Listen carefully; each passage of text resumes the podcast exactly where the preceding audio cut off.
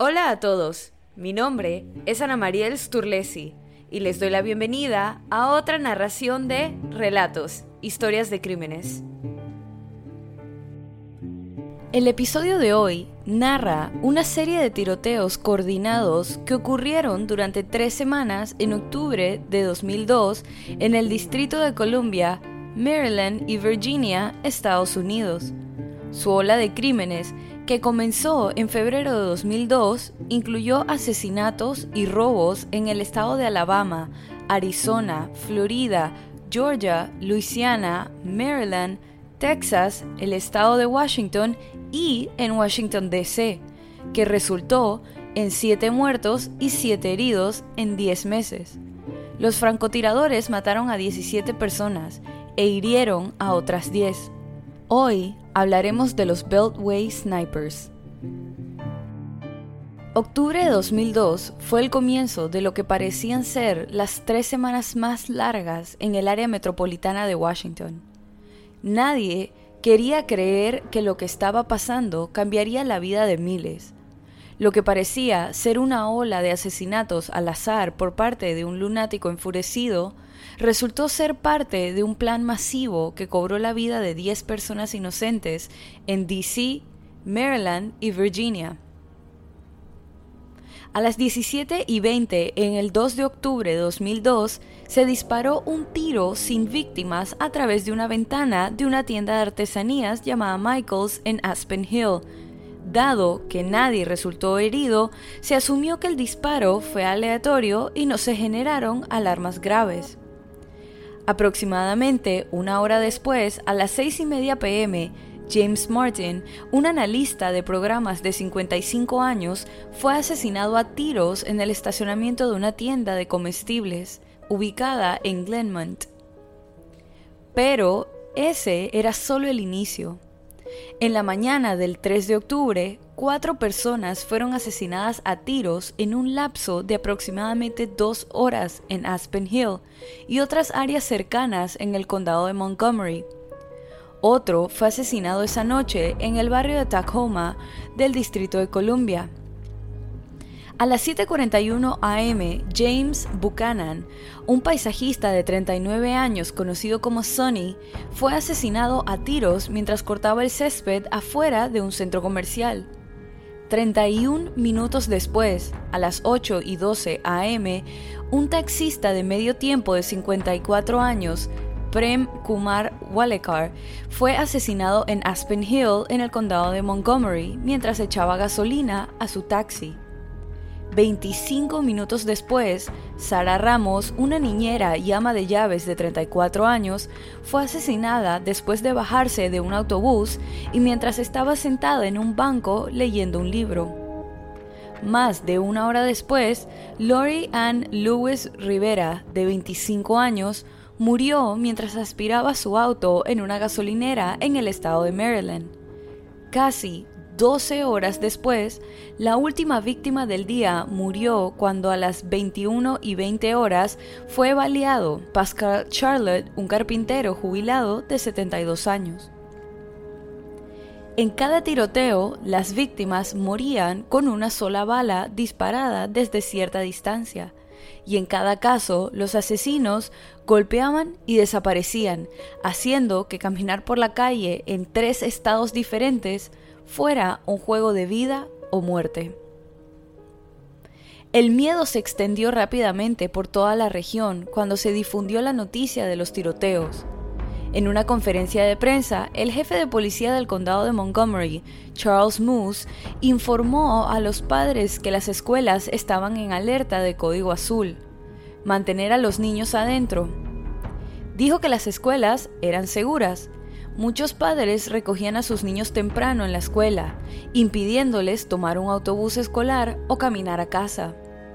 Las escuelas públicas del condado de Montgomery, las escuelas públicas del Distrito de Columbia y las escuelas privadas se cerraron, sin recreo ni clases de educación física al aire libre.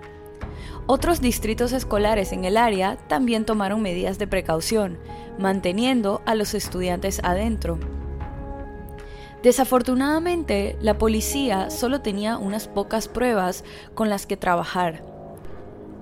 Un informe inicial dijo que los testigos habían visto un camión o camioneta blanca en el área de las escenas del crimen. Después del asesinato en Washington, D.C., los testigos comenzaron a decirle a la policía que habían visto un Chevrolet Caprice azul en lugar de una camioneta blanca. Sin embargo, la policía se quedó con la imagen de la camioneta blanca.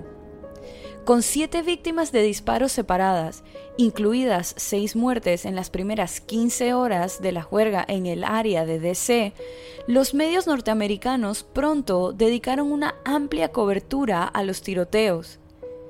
A mediados de octubre de 2002, todas las cadenas de televisión de noticias brindaban cobertura en vivo de las secuelas de cada ataque, y la cobertura a menudo duraba horas.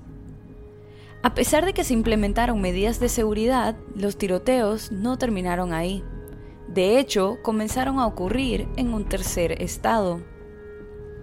El 4 de octubre, Caroline Sewell, ama de casa de 43 años, resultó herida en el pecho a las 2 y media pm mientras cargaba las compras en su minivan.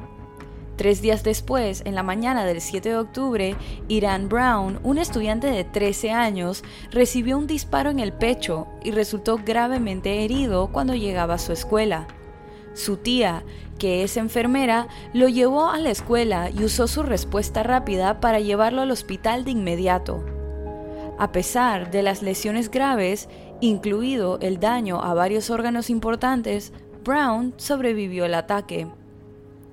En esta escena del crimen, los detectives pudieron encontrar un casquillo y una carta de tarot conocida como la Carta de la Muerte, que tenía inscrita la frase Llámame Dios en el frente y en tres líneas separadas en el reverso, para ti, señor policía. Código Llámame Dios. No dar a conocer a la prensa. A pesar de los mejores intentos del oficial de no publicarla, la tarjeta se publicó un día después. Un día después de la publicación, otra muerte ocurrió cuando un hombre de 53 años llamado Dean Harold Myers fue asesinado a tiros mientras bombeaba gasolina. Nuevamente, dos días después, otro hombre de 53 años murió mientras cargaba gasolina. Su nombre era Kenneth Bridges. El 14 de octubre a las 9 y 15 pm, Linda Franklin, de 47 años, analista de inteligencia del FBI, fue asesinada a tiros en un estacionamiento cubierto. En este punto, las estaciones de servicio habían comenzado a colocar lonas para ocultar a sus clientes y no se cometieron más disparos hasta cinco días después. En la noche del 19 de octubre, Jeffrey Hopper, de 37 años, recibió un disparo en un estacionamiento. Las súplicas de ayuda de su esposa a un hombre que iba pasando para que llamara a una ambulancia ayudaron con la buena fortuna de su esposo de sobrevivir a su ataque. En esta escena del crimen, las autoridades descubrieron una carta de cuatro páginas del tirador en el bosque que exigía 10 millones de dólares y amenazaba a los niños diciendo que sus hijos no están seguros en ningún lugar en ningún momento lo que provocó que después de que se pronunció la amenaza específica contra los niños, muchos grupos escolares redujeron las excursiones y las actividades deportivas al aire libre, debido a preocupaciones de seguridad, tal como había ocurrido en los dos estados anteriores. Algunos incluso cancelaron los días escolares o cambiaron los sistemas de recogida para que los niños pasaran la menor cantidad de tiempo al aire libre. En ese momento, cualquier persona con una camioneta blanca estaba siendo detenida, registrada y analizada en búsqueda de posibles conexiones con los misteriosos tiroteos. También los edificios gubernamentales como la Casa Blanca, el Capitolio de los Estados Unidos y el edificio de la Corte Suprema y las atracciones turísticas conmemorativas en el National Mall en Washington, D.C. también recibieron mayor seguridad. Mientras duraron los ataques, los empleados del Senado de los Estados Unidos recibieron una escolta policial desde y hacia el Capitolio, todos los días y no se le permitía salir de su residencia por ningún motivo excepto por trabajo. Para el 22 de octubre, el tirador se había cobrado otra víctima. El conductor de autobús, Conrad Johnson, de 35 años, recibió un disparo a las 5 y 56 de la mañana y desafortunadamente murió a causa de sus heridas. La policía respondió en cuestión de minutos a los informes de ataque durante las tres semanas de los ataques de francotiradores, acordonando las carreteras y autopistas cercanas e inspeccionando a todos los conductores, deteniendo así el tráfico durante horas.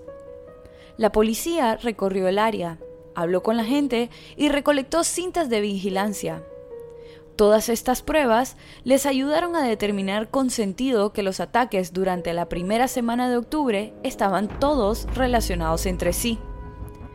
Una llamada telefónica realizada por lo que la policía en ese entonces creía que era solo un tirador se rastreó hasta un teléfono público en una estación de gasolina, pero lo perdieron solo por minutos al llegar a la estación.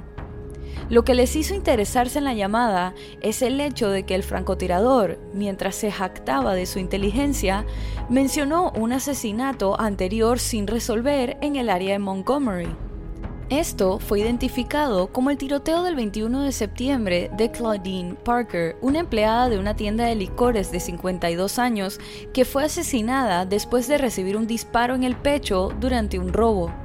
Su compañera de trabajo, Kelly Adams, de 24 años, también resultó gravemente herida con un tiro en el cuello, pero sobrevivió. Unos días después, la policía comparó las huellas dactilares encontradas en la escena del crimen con las huellas dactilares encontradas en la escena del crimen de la licorería. Las huellas dactilares pertenecían a Lee Boyd Malvo, que tenía 17 años en ese entonces. Después de confirmar el vínculo entre estas dos escenas del crimen, el FBI pudo vincular estas huellas dactilares con Malvo debido a sus huellas dactilares durante un arresto anterior en el estado de Washington, y una investigación posterior reveló que tenía vínculos estrechos con un hombre conocido por la policía llamado John Allen Mohammad, que tenía 41 años. A pesar de la aparente falta de progreso públicamente, las autoridades federales estaban logrando avances significativos en su investigación y desarrollaron pistas en tres estados diferentes al obtener información sobre sus sospechosos. La policía descubrió que el número de matrícula de New Jersey emitido para el Chevrolet Caprice 1990 de Mohammed había sido revisado por radiopatrullas varias veces cerca de los lugares de tiro en varias jurisdicciones en varios estados pero el automóvil no había sido detenido porque las redes informáticas de las fuerzas del orden no indicaban que estaba relacionado con cualquier actividad delictiva y se centraron exclusivamente en la camioneta blanca que muchos testigos afirmaron haber visto salir a toda velocidad de la escena del crimen. Las autoridades se apresuraron a emitir una alerta a los medios de comunicación para que el público estuviera atento a un sedán Chevrolet Caprice azul oscuro. Para el público, así como para los organismos encargados de hacer cumplir la ley en toda la región, este fue un cambio importante con respecto a la misteriosa camioneta blanca. La ola de crímenes llegó a su fin a las 3 y 15 de la madrugada del 24 de octubre de 2002 cuando encontraron a Mohammad y Malvo durmiendo en su automóvil en una parada de descanso. La policía fue alertada por Whitney Donahue, quien notó el auto estacionado. El patrullero Wayne Smith de la Policía Estatal de Maryland fue el primero en llegar a la escena e inmediatamente usó su vehículo policial sin identificación para bloquear la salida, colocando el automóvil de lado entre dos camiones con remolque estacionados. A medida que llegaban más soldados, sellaron efectivamente el área de descanso en las rampas de entrada y salida sin que los sospechosos se dieran cuenta de la presencia policial en rápido crecimiento. Más tarde, cuando el camionero Ron Lance intentaba salir del área de descanso, su camión con remolque fue requisado por agentes que usaron el camión, en lugar del auto de la policía, para completar la barricada en la salida. Con la ruta de escape de los sospechosos sellada, los oficiales SWAT se movieron para arrestarlos. El arma que se encontró en el vehículo, luego de ser probada, se vinculó con éxito a 11 de los 14 tiroteos. Era un rifle calibre 223, robado, equipado con una mirada de arma holográfica efectiva a distancia de hasta 300 metros. El automóvil en el que viajaban los sospechosos fue inspeccionado y se encontró que había sido modificado. El maletero del Chevrolet Caprice se modificó para que sirviera como un nido de francotirador rodante. El asiento trasero se modificó para permitir el acceso de una persona al maletero. Una vez dentro, el francotirador podía tumbarse boca abajo y disparar a través de un pequeño orificio creado a tal efecto cerca de la matrícula. En el juicio de Mohammed en mayo de 2006, en el condado de Montgomery, Maryland, Malvo subió al estrado y confesó una versión más detallada de los planes de la pareja.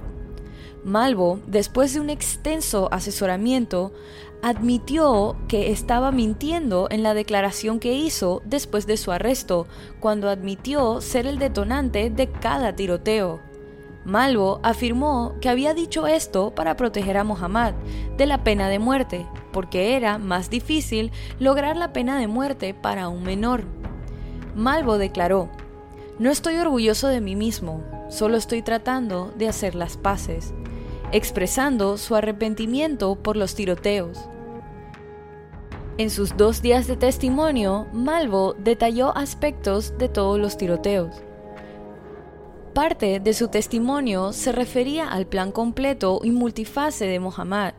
Su plan constaba de tres fases en las áreas metropolitanas de DC y Baltimore. La fase 1 consistió en planificar, mapear y practicar meticulosamente sus ubicaciones en el área de DC. De esta manera, después de cada disparo, podrían abandonar rápidamente el área por un camino predeterminado y pasar a la siguiente ubicación. El objetivo de Mohammad en la fase 1 era matar a seis personas blancas al día durante 30 días. Malvo continuó describiendo cómo la fase 1 no salió según lo planeado debido al intenso tráfico y la falta de un tiro claro y o una escapada en diferentes lugares. La fase 2 estaba destinada a trasladarse a Baltimore. Malvo describió cómo esta fase estuvo cerca de implementarse, pero nunca se llevó a cabo. La fase 2 estaba destinada a comenzar matando a una mujer embarazada, disparándole en el estómago. El siguiente paso habría sido disparar y matar a un oficial de policía de Baltimore. En el funeral del oficial se iban a fabricar varios artefactos explosivos improvisados. Estos explosivos estaban destinados a matar a un gran número de oficiales. La fase 3 iba a tener lugar muy poco después, sino durante la fase 2. La tercera fase fue extorsionar varios millones de dólares al gobierno estadounidense. Este dinero se usaría para financiar un plan más grande, para viajar al norte de Canadá y reclutar a otros niños efectivamente huérfanos para usar armas y sigilo y enviarlos a cometer tiroteos en todo el país. El 17 de noviembre de 2003, por veredicto de su jurado, Mohammad fue condenado en Virginia por los cuatro cargos de la acusación en su contra. Asesinato capital por dispararle a Dean Myers, un segundo cargo de asesinato capital bajo el Estatuto Antiterrorista de Virginia, homicidio cometido con la intención de aterrorizar al gobierno o al público en general, conspiración para cometer asesinato y uso ilegal de un arma de fuego. El jurado recomendó por unanimidad que Mohammad fuera condenado a muerte. El 9 de marzo de 2004, un juez de Virginia condenó a muerte a John Allen Mohammad. El 10 de noviembre de 2009, este fue ejecutado mediante inyección letal y su hora de muerte fue declarada a las 21 y 11 de la noche. Este rechazó tener palabras finales y también que se publicara su última comida. Malvo fue arrestado inicialmente bajo cargos federales, pero fueron retirados. Fue trasladado a Virginia y enviado a la cárcel en el condado de Fairfax, acusado de dos delitos capitales y el uso ilegal de un arma de fuego en el asesinato del analista del FBI, Linda Franklin. El juicio se trasladó a la ciudad de Chesapeake, en el sureste de Virginia. Se declaró inocente por razón de locura de todos los cargos con el argumento de que estaba bajo el control total de Muhammad. En 2006, Malvo confesó que la pareja también mató a víctimas en California, Arizona y Texas, para un total de 17 víctimas. Actualmente, Lee Boyd Malvo está encarcelado en la prisión estatal Red Onion, ubicada en Virginia. Pero, incluso antes de que comenzaran los tiroteos, ambos sospechosos tenían una larga lista de actividades delictivas a sus nombres. El 16 de febrero de 2002, la cajera Kinya Nicole Cook, de 21 años, fue asesinada a tiros por Lee Malvo en la puerta principal de la casa de su tía. La tía de Cook, Isa Nichols, era muy buena amiga de la ex esposa de Mohammed, Mildred, y la había animado varias veces a que buscara un divorcio. Un mes después, Jerry Taylor, de 60 años, fue asesinado de un solo tiro en el pecho, disparado desde larga distancia mientras practicaba golf, en un área muy cercana a la casa de la hermana de Mohammed. John Gaeta, de 51 años, también fue víctima de Malvo cuando estaba cambiando una llanta que había sido cortada por el mismo Malvo en un estacionamiento, pero recibió un disparo en el cuello. La bala salió por la espalda de Gaeta, quien fingió estar muerto mientras Malvo le robaba la cartera. Gaeta corrió a una estación de servicio después de que el tirador se fue y descubrió que estaba sangrando. Fue a un hospital y fue dado de alta en una hora. Curiosamente, el hombre recibió una carta de disculpa de Malvo una semana después. Paul Larrufa, dueño de una pizzería de 55 años, recibió seis disparos a quemarropa mientras cerraba su restaurante italiano y le robaron su computadora que luego fue encontrada en el automóvil en el que fueron arrestados los sospechosos. Ellos fueron los responsables de la muerte de dos hombres más y las graves heridas de otros dos sobrevivientes en los meses previos al tiroteo de francotirador. Un monumento a las víctimas de los ataques del área de DC se encuentra en Brookside Gardens, en Wheaton, Maryland. En 2014 se construyó un monumento adicional en la Plaza del Gobierno de Rockville, Maryland. Y así culmina este episodio de Relatos, historias de crímenes. Recuerden pasar por la cuenta de Instagram y dejar su opinión de este caso. La cuenta es Relatos en Podcast y la pueden encontrar en la descripción de este episodio. Si te gustó este relato, suscríbete o síguenos en la plataforma de tu preferencia que utilices para escuchar los episodios. Y no dudes en dejar una calificación y comentarios. Mi nombre es Ana Mariel Sturlesi y muchas gracias por acompañarme en esta narración nuevamente y bienvenido si es tu primera. Nos vemos la otra semana para otra narración de Relatos, historias de crímenes.